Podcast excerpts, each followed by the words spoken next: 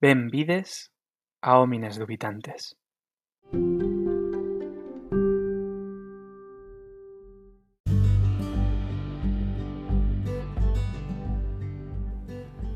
Una calurosa bienvenida a Homines Dubitantes. ¿Cómo estáis? ¿Todo bien? Em, bueno, primero quiero pedir disculpas porque no he podido em, realizar este episodio antes, pero en verdad es un episodio bastante especial. Especial por varios motivos. El primero, porque va a ser el último de esta primera temporada. Tengo que dejarlo aquí porque, en fin, se vienen unos meses bastante ajetreados y no voy a poderle dedicar todo el tiempo que me gustaría al podcast. Y por otra razón, porque, como supongo podréis comprobar a lo largo, no sé si ya o a lo largo del episodio, este episodio quiero hacerlo sin guion, a pura palabra libre, por decirlo así. Quiero hacerlo por, por varias razones también. La primera, porque es una especie como de experimento, quizás para algunas cosas a futuro, en las próximas temporadas. Pero también un poco porque creo que el guion obviamente tiene sus ventajas, porque ayuda un poco a organizar las ideas antes de, bueno, pues de desarrollarlas y de explicarlas y exponerlas, pero creo que también de alguna manera constriñe un poco eh, el pensamiento. Creo que a veces la palabra libre tiene mucho más potencial y mucha más fluidez que, obviamente un, guion. Sé que puede acabar fatal, eh, trabándome muchas veces, eh, bueno, en fin, con un montón de errores, pero, pero quería hacer este experimento y qué mejor ocasión que este último episodio de la temporada. Diría que este último episodio no tiene un tema en concreto, aunque en verdad sí, es una manera un poco de cerrar el círculo de esta temporada, hacer algunas reflexiones sobre los diferentes episodios que nos han llevado hasta aquí, pero sobre todo es una reflexión debido, bueno, a lo que ha acontecido en mi vida en las últimas semanas, diría incluso. Esta sensación como de constante aceleración, de que pasan muchas cosas en muy poco tiempo. Y es un poco una idea que en realidad se conecta con, bueno, con en verdad el primer episodio de Homines, incluso con el episodio piloto. Esta idea un poco de habitar en una sociedad completamente acelerada, ¿no? Creo que es un tema que está muy de moda a día de hoy, no solo en la filosofía, también en la sociología. Esta idea de que la modernidad se caracteriza por una aceleración constante. ¿no? Y quizás porque he estado trabajando en los últimos años en el Max Weber College, cuyo director, el sociólogo alemán Hartmut Rosa, ha dedicado gran parte de, su vida académica al estudio de esta, de esta aceleración social ¿no? y las consecuencias que tiene en nuestro día a día enfrentarnos a, esta constante, no sé, eh, vorágine tardo capitalista que nos hace producir más, cada vez más rápido y que eso se conduce a cualquier experiencia de nuestra vida. Hay que mm, tener más experiencias en menos tiempo posible, hacer un montón de cosas, trabajar lo más rápido posible eh, y que se ha trasladado también eso, como digo, a nuestra, a nuestra vida personal, a nuestra vida, a nuestro ocio. Falta, vamos, no hace falta eh, dar una vuelta rápida por Instagram estos días para ver cómo la gente hace un poco esto de vive rápido, muere joven, y está en sitios en muy poco tiempo, y esta constante aceleración que obviamente tiene consecuencias negativas y que trasladadas a, nuestro día a día a la hora de trabajar, pues es gran parte o es una de las, de las grandes causas de, de, bueno, del incremento de, de las enfermedades mentales, la depresión, el burnout y este tipo de cosas que en verdad ya he mencionado en episodios anteriores, como, como recordaréis. Así que bueno, quería utilizar este último episodio, como digo, para reflexionar sobre esta idea, esta idea de que los fenomenólogos alemanes dirían el, estar en el mundo, ¿no? In Welt sein, eh, como una idea, como una especie de, de, cierre de lo que ha sido esta, esta primera temporada. Recientemente he estado leyendo mucho sobre este tema, esta idea de, de cómo, como seres humanos, cuáles son nuestras estrategias y nuestras maneras de, estar en el mundo, de relacionarnos con el mundo y con, con todo aquello que forma ese mundo, ¿no? No solo, eh, bueno, pues las personas que nos rodean, nuestros ambientes eh, nuestra casa, nuestros ambientes de trabajo, sino también la materialidad del mundo, los objetos que nos rodean, eh, nuestros objetos más personales, nuestras actividades. En fin, es un poco entendido un mundo como algo muy ecléctico y, holístico, como algo muy general, ¿no? Pero creo que hay reflexiones muy, muy interesantes sobre, sobre este tema, que creo que pueden ser eh, no sé, que pueden abrir como debates que me gustaría explorar también a futuro y que quizás compartiéndolos aquí pues también genere, genere nuevas reflexiones. ¿no? Esta idea de dar que pensar.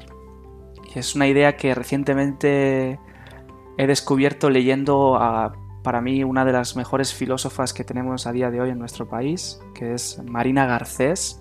No sé si os sonará porque he compartido ya alguna bueno, algún trabajo suyo, algún fragmento en redes sociales. Pero justo hace poco terminé de leerme Un Mundo Común, que es un ensayo bastante breve que recomiendo bastante si estáis interesados en esta idea un poco de reflexionar sobre el a dónde vamos y cómo vivimos y cómo nos relacionamos con el mundo y cómo podemos incluso generar eh, nuevos tejidos y nuevas redes eh, para relacionarnos con la gente que nos rodea. Es un ensayo filosófico de primer nivel, he de decir. Y tenía este pequeño capítulo, ¿no? Que ella titulaba Dar que pensar. Y creo que apunta directamente al objetivo principal de este, de este podcast, que a la vez es una puerta a esta reflexión del cómo debemos estar en el mundo, cómo debemos relacionarnos, cuáles son las maneras más eh, no sé, positivas de, establecer relaciones con, lo, con, aquello que nos rodea, ¿no? Pero como digo, en un amplio espectro, no solo con en nuestras relaciones sociales, sino también con, pues eso, la naturaleza, nuestra casa, nuestro ambiente, este tipo, este tipo de cosas. Y me gustaría leeros un pequeño fragmento de este capítulo que digo, que es un capítulo muy breve, el Dar que Pensar, de, Marina eh, Garcés, de Un Mundo Común, y dice lo siguiente, es un poco, bueno, es un fragmento, diría que es un párrafo más o menos, no es muy largo, pero bueno, quiero leerlo para compartirlo con, con todos vosotros. Dice, dice así. El desafío para toda apuesta educativa crítica hoy es darnos qué pensar. Frente al ingente consumo de información, frente al adiestramiento en competencias y habilidades para el mercado, frente al formateo de las mentes de la esfera mediática, frente al consumo acrítico de ocio cultural, frente a todo ello, el gran desafío hoy es darnos el espacio y el tiempo para pensar. Lo importante es entender que darnos que pensar no es promover una actitud contemplativa ni refugiarse en un nuevo intelectualismo. Todo lo contrario, es aprender a ser afectado, a transgredir la relación de indiferencia que nos conforma como consumidores espectadores de lo real Empezamos a pensar cuando aquello que sabemos, o no sabemos, afecta nuestra relación con las cosas, con el mundo, con los otros. Para ello hace falta valentía, y la valentía se cultiva en la relación afectiva con otros. Esta es la experiencia fundamental que puede cambiar hoy de raíz nuestra relación con el mundo y sus formas de dominación cada vez más íntimas y subjetivas. Desde ahí la educación vuelve a ser un desafío para las estructuras existentes y un terreno de experimentación. Es un fragmento, como digo, muy muy interesante, que de alguna manera va dirigido a la línea de flotación de lo que era el objetivo esencial de este podcast, ¿no? Generar dudas, generar reflexión, dar que pensar. Creo que es muy interesante la idea que propone Marina Garcés, no solo a cómo está ligada a la propia educación y cómo la educación puede servir como una herramienta de reflexión em, para cambiar, digamos, la forma en la que nos relacionamos con las cosas, sino también esta idea de intentar eliminar esta idea casi elitista y clasista de la reflexión filosófica, como que es algo simplemente para gente que, bueno, que tiene estudios y que tiene ciertos intereses y que, en fin, este tipo de cosas. Obviamente requiere tiempo, como bien dice Marina Garcés. Requiere tiempo el pensar, el reflexionar, y entiendo que si una persona que tiene unas jornadas laborales muy duras y que obviamente no puede permitirse el lujo de este tiempo para pensar, pues obviamente, eh, quiero decir, no se puede tampoco eh, pensar que, bueno, que todo el mundo puede dedicarse a esta idea como de reflexionar. Pero a veces no hace falta. Es un tipo de reflexión que no requiere, como bien Marina dice, retirarse del mundo o algo así. Es una idea como contemplativa del filósofo que se va a la montaña a pensar sobre el bien y el mal.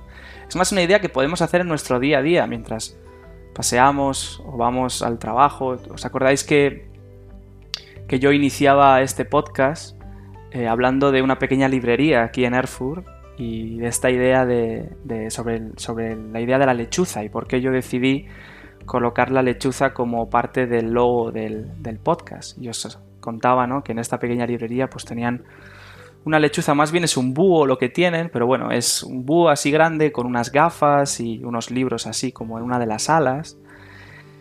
Y era lo que yo decía, o sea, ves esas cosas mientras paseas por la ciudad y la pregunta, el dar que pensar, llevaría al preguntarse el por qué. ¿Por qué esa librería decidido poner un búho y no cualquier otro animal o lo que sea? Cuando ahí empiezas a tirar del hilo, descubres que hay una conexión entre la lechuza o este tipo de, este tipo de, bueno, de rapaces nocturnas o de aves nocturnas eh, con esta idea de la sabiduría, del conocimiento, ¿no? Todas estas ideas que expliqué en el episodio piloto del, del podcast. Y es ahí, creo, donde se puede ejercer este dar que pensar, estas, de estas pequeñas dudas cotidianas, la duda cotidiana, podríamos decir, ¿no? Como una especie como de gatillo para abrir la puerta a reflexiones quizás más profundas, quizás no tanto, pero al fin y al cabo responder a, en fin, aquello que, que surge de repente, esa duda que, que nace ex nihilo, y que de alguna manera pues eh, genera también una curiosidad humana, la curiosidad humana más primitiva, ¿no? de intentar descubrir qué hay más allá de un simple objeto, qué hay más allá de un simple árbol, qué hay más allá de, en fin, de, lo que podemos ver, sentir, oler, tocar, y esa constante búsqueda de, lo que hay más allá, del misterio que se esconde en la fisis, ¿no? en, el mundo que nos rodea, la naturaleza, pues en verdad ha sido una de las causas principales, sobre todo del desarrollo científico de la humanidad. La revolución científica no se podría entender sin esta especie como de duda constante, ¿no? que nos hace ser humanos también. Eh, la incapacidad de ser omniscientes, como seres finitos, pues eh, también eh, tiene la parte positiva, digamos, de generar esa duda constante, de querer saber, de, tener una especie como de curiosidad intrínseca en nuestra naturaleza humana. Así que pensaba que este fragmento podía estar eh, muy bien para de alguna manera cerrar este primer episodio, porque como os digo, conecta con, vamos, el, el núcleo de este, de este, de este podcast. Em, entonces, bueno, em, es curioso, partiendo y siguiendo con este fragmento de Marina Garcés, cómo ella también afirma que este dar que pensar puede incluso cambiar y afectar la manera en la que nos relacionamos con el mundo. Y como digo, este es un tema que está ahora muy, muy de moda, podríamos decir, especialmente en la social filosofía, en la filosofía social, en la sociología más teórica, eh, que como digo el propio Harmon Rosa desarrolla, ¿no? como una especie como de heredero intelectual de la Escuela de Frankfurt, esta idea de cómo podemos eh, enfrentarnos a esta aceleración o esta ultraaceleración de la sociedad en la que vivimos. Me gustaría, aunque sea muy brevemente, explicar un poco eh, qué propone este sociólogo, Harmut Rosa, ya que su teoría la he tenido que trabajar bastante para mi tesis doctoral que recientemente he depositado y que ahora mismo me encuentro esperando eh, a la defensa. Em, un poco, digamos, cuál es su em, tratamiento, ¿no? Él, él, para ser muy breve, él primero inició un poco con el diagnóstico, sus primeros libros que le hicieron, ya le consiguieron bastante fama, eh, esta idea de la aceleración social del Beschleunigung, Viene, es básicamente un diagnóstico de la sociedad en la que vivimos, un poco con la idea con la que iniciaba el episodio, ¿no? Esta idea de, em, bueno, vimos una aceleración constante y cómo afecta eso a, nuestro día a día, incluso a la manera de, relacionarnos con la naturaleza, ¿no? Y cómo ha cambiado incluso históricamente, cómo las sociedades pretéritas, pues tenían una manera muy distinta de relacionarse con el mundo, ¿no? La naturaleza no era simplemente... Eh, recursos para ser explotados, sino que había una conexión incluso espiritual con la naturaleza, había una cierta relación cuasi religiosa o religiosa incluso con los elementos naturales y por lo tanto la manera también de consumir la naturaleza era muy distinta a la que se derivó de la segunda revolución industrial, básicamente, en la que ya tenemos la capacidad de transformar el mundo de tal manera que incluso podemos crear puentes en lugares que sería impensable, vivir bajo condiciones eh, meteorológicas imposibles, eh, tenemos una capacidad infinita de, de modificar el mundo. Pero Harmut Rosa viene a decir básicamente que cuidado con esta, con esta idea, ¿no? Esta idea de que somos ya completamente independientes de la naturaleza, porque como recientemente se ha demostrado y como se sigue demostrando prácticamente cada mes, la naturaleza de alguna manera también nos pone en nuestro sitio. Bueno, quiero decir, poco podría decir que no sepáis ya con el tema del COVID, por ejemplo, ¿no? O por el cambio climático, cómo también está afectando a todos los niveles. Em, este, estos cambios también naturales, estos cambios meteorológicos, que de alguna manera nos ponen en nuestro sitio, ¿no? Como diciendo, em, bueno, em, no, no olvides que eres humano, ¿no? Una especie como esta idea del memento mori que hablábamos en, en, el capítulo sobre la muerte, ¿no? Que no tenemos que perder de vista nuestra condición humana, de imperfección, de finitud, y que por mucho que, nos, que en algún momento nos hayamos creído dioses porque hemos sido capaces de inventar cosas impensables, em, somos incapaces de eliminar esa condición humana. Em, y que de alguna manera pues, los acontecimientos naturales que han ocurrido en los últimos meses y que acontecen cada día, ¿no? desde inundaciones, volcanes, eh, virus, eh, etcétera, etcétera, pues pues básicamente es una especie como de reminiscencia de esa condición humana frágil y finita. Pero bueno, el caso es que, que Harmut hace este tipo de reflexión, hace este diagnóstico sobre la aceleración social y él lo que propone es la teoría de la resonancia, que mm, he hablado muy poco en verdad en este podcast sobre ella, pero la he trabajado bastante en estos últimos años y viene a decir que em, Frente a esa aceleración, ¿no? como propone Harmut Rosa, el sociólogo nos, vamos, afirma que hay una manera positiva de estar en el mundo, que es, digamos, una manera resonante, cuando tejemos una resonancia con el mundo que nos rodea. Esto parece que suena así como muy abstracto y, muy sonoro, porque en verdad lo coge de ahí, coge toda la idea esta de la sonoridad y, y la armonía y la resonancia, etc. Pero él viene a decir Em, lo siguiente, los seres humanos, como seres humanos, estamos em, en constante búsqueda de una manera positiva de estar en el mundo, a lo que él denomina una manera resonante, una manera en la que te encuentras en el mundo y entiendes que el mundo no es un otro, sino que es parte de tu ambiente y que hay una relación casi de em, casi de comunicación, una especie como de de que tú hablas al mundo y el mundo te contesta, te sientes respondido por el mundo que te rodea, ¿no? Te sientes como que estás en tu sitio, en tu lugar. El problema de estos, esta resonancia, de estos modos resonantes, es que son muy específicos y, em, y temporales. Con lo cual, siempre estamos intentando buscar que ese momento resonante vuelva a ocurrir y a ocurrir. ¿Qué ocurre? Que según Harmund Rosa, esta resonancia tiene cuatro elementos indispensables. Primero es la afección, o los dos primeros son afección y emoción. La afección es cuando hay algo en el mundo en el que te sientes atraído por él.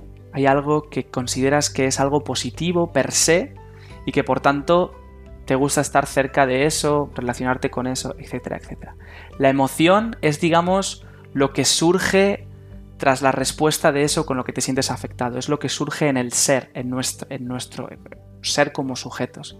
Por eso, por ejemplo, hay gente que va a un concierto de música clásica y rompe a llorar, ¿no? Ahí se podría ver esa emoción de ese momento resonante. Esa persona se siente afectada por la música clásica o por una pieza específica de Beethoven, ponle, y eso genera una respuesta en el sujeto que es la emoción, el llanto, pues porque a lo mejor esa canción le recuerda a su madre fallecida o, porque era la canción que le ponía a su abuela todas las noches antes de dormir. No sé, hay, un, hay una relación especial con esa canción y ahí se, crea ese, ese, momento resonante. Pero ¿cuál es el problema de, este momento resonante? Que es eh, indisponible. En el sentido de que no se puede generar. O sea, esa persona que va al concierto de Beethoven sabe que si escucha esa canción le va a generar una emoción, pero no siempre ocurre.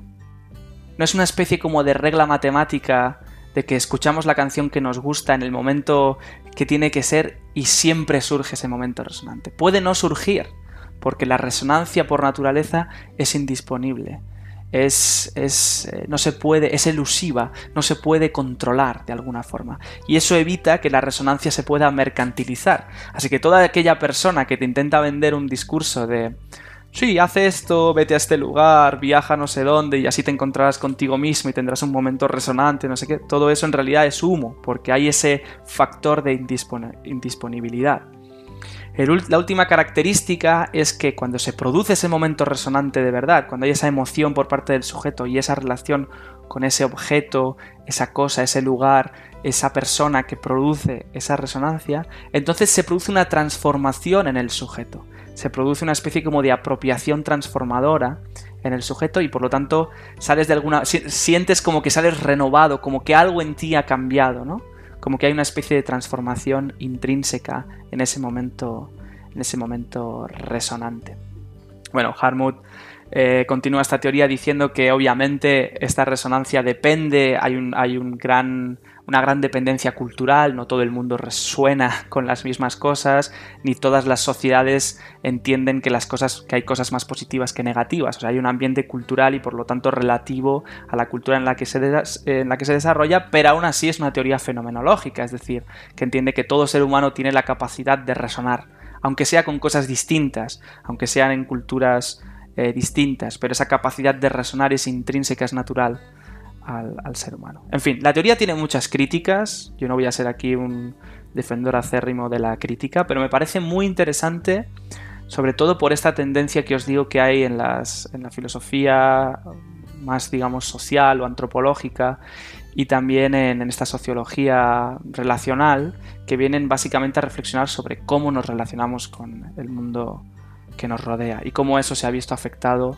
por una por una constante aceleración en el mundo que vivimos. Ahora podréis ver un montón de artículos que hablan sobre esta, esta idea de vivimos acelerados, ¿no?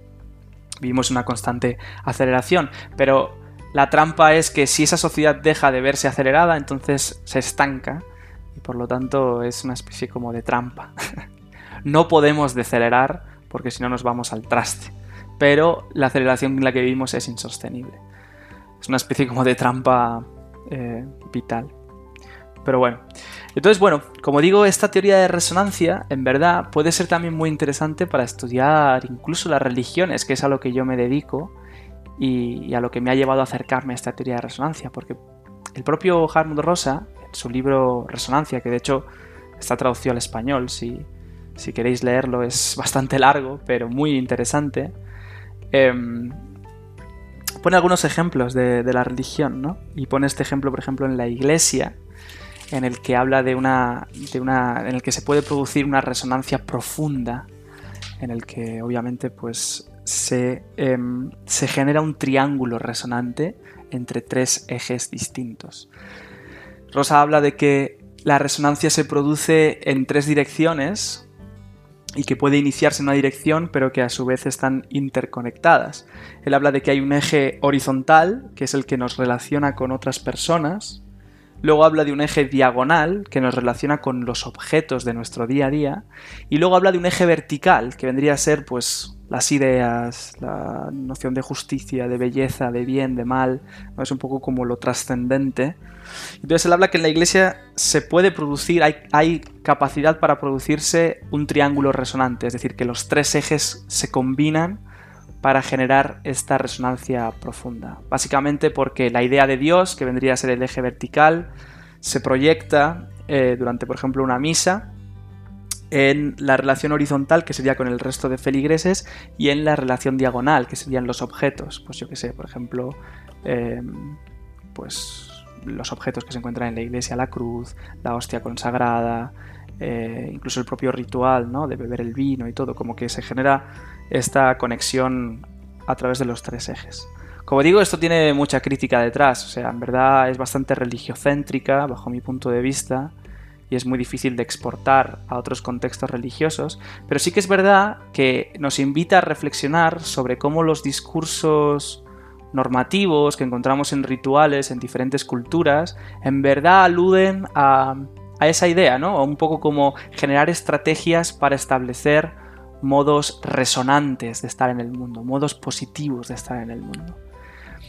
Con lo cual, em, de alguna manera, se puede estudiar también las religiones y, los rituales desde este punto de vista relacional, que es básicamente lo que he estado haciendo en mi tesis durante estos años. Solo que yo lo he aplicado a cómo eh, las reflexiones de estas estrategias, de cómo debemos estar en el mundo, cómo debemos establecer relaciones positivas con nuestro mundo, con los dioses, con nuestros ancestros, eh, incluso con nuestros conciudadanos, pues también generan discursos, em, bueno, vamos a decir alternativos, que cuestionan ciertas cosas y ahí es donde yo he estudiado pues el ateísmo, que es digamos el tema que yo estudio, el ateísmo histórico, el ateísmo en las culturas antiguas y en específico en la Grecia antigua. Y cómo las reflexiones sobre cómo los dioses deben ser, cómo debemos relacionarlos con los dioses, pues también derivan posiciones escépticas, posiciones que cuestionan la naturaleza de los dioses, que cuestionan su imagen, su poder, etcétera, etcétera. Con lo cual, como digo, em, estas teorías que parecen como muy modernas también nos pueden ayudar para estudiar el mundo antiguo. En fin, como veis, este capítulo es un poco caótico. Estoy hablando de muchas cosas a la vez, pero precisamente porque quería experimentar esta idea como de la palabra libre. No tengo guion, voy un poco donde me lleva la, corriente. Eh, y por eso me gustaría mucho que también me dierais feedback en este, en este último episodio de la temporada. Eh, como habéis hecho en muchos de los anteriores, mucha gente me ha escrito en, muchos capítulos eh, pues con algunas de sus reflexiones más personales sobre los temas que hemos tratado, la felicidad, la muerte, la memoria, etcétera, etcétera. Y en verdad eso es lo, digamos, lo mejor de haber hecho este podcast durante estos meses. Eh, realmente ver cómo había gente que, que, bueno, pues que generaban ciertas reflexiones, que me preguntaba ciertas cosas, que abría ciertas puertas que hasta entonces igual no habían sido exploradas. Y, un poco esa era la idea principal de, este podcast. Em, a mí obviamente me encantaría poder seguir con este proyecto. No sé qué va a ser de mí en los próximos meses, sobre todo a nivel de, de tiempo. Pero sí que me gustaría seguir. De hecho, me he, planteado, varias veces intentar incluso hacer algún capítulo en plan vídeo podcast pero obviamente no tengo el material y como ando de aquí para allá, pues tampoco tengo, tengo digamos, eh, la capacidad o los recursos para poder hacer algo así que quede más o menos decente, pero estoy abierto a ideas y posibilidades en un futuro y espero que, bueno, que, estéis ahí que lo compartáis conmigo. Em, Nada, quería simplemente acabar este capítulo agradeciéndoos el haber estado ahí, el haber escuchado, los comentarios, las ideas que me habéis proporcionado, sobre todo también para, elegir el tema de los, de los episodios. Sé que hay muchas cosas que quedan todavía por explorar. Obviamente la temporada acaba aquí, pero no mi, no mi incapacidad para eliminar las dudas que me surgen en el día a día y obviamente tengo muchísimos temas que tratar, que me gustaría tratar y que me gustaría reflexionar así de manera pública para que todo el mundo lo pudiera escuchar y que a su vez se generara un feedback. Eh, en fin, me gustaría invitar también a mucha gente a este podcast, pero bueno, en fin, serán cosas que, haré en un futuro porque otra cosa no, pero ideas eh, hay muchísimas. Y nada, em, simplemente deciros que bueno, que, os deseo muy, muy buen verano. Espero poder hacer el primer episodio de la segunda temporada lo antes posible. Eh, ya os iré comentando. Y, nada, y normalmente sabéis que acabo los capítulos recomendándoos libro, eh, canción, película. Pero pero bueno, creo que el verano es para disfrutar, para, en fin, que si no habéis escuchado, leído o, digamos, eh, entrado en contacto con todas las recomendaciones que he hecho en los episodios anteriores, pues ahora es momento, así que no os voy a mandar nuevas cosas. Pero nada, lo dicho. Eh, muchas gracias por estar ahí y, en fin, seguimos reflexionando, seguimos preguntándonos y, y seguimos siendo lo que nunca dejamos de ser homines dubitantes. Un abrazo.